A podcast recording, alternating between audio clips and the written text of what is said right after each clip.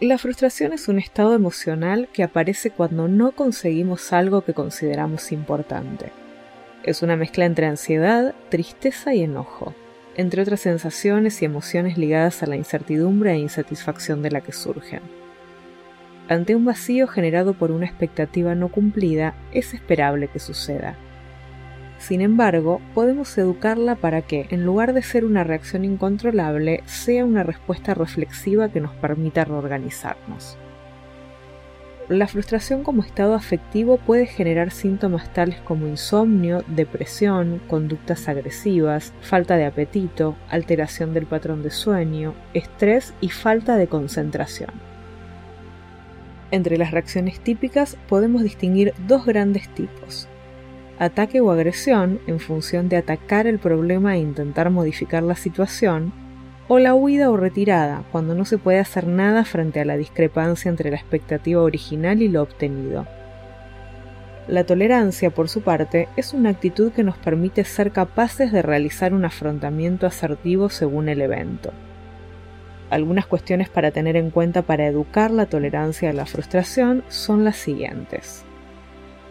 Olvídate del concepto de perfección. Busca lo mejor que puedas dar ahora y estar conforme con tu desempeño. Eso es suficientemente bueno. Y además la perfección universal no existe, es una pérdida de tiempo que te centres en esa idea. Observa si lo que estás haciendo es funcional o no a tus objetivos. ¿Te acerca o te aleja a ellos? Muchas veces tomamos caminos alternativos que son obstruyentes respecto a las metas propuestas. Pregunta fundamental. ¿Tenés control sobre la situación o la situación tiene control sobre vos? ¿Las emociones te gobiernan o podés gestionarlas a tu favor? Me gusta considerar a la emoción como un sistema de información.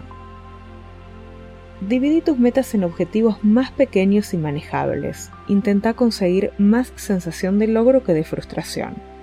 Si tildas de verde cuatro tareas frente a una en rojo, el saldo es positivo y hacer esta división en objetivos pequeños es una buena estrategia para conseguirlo.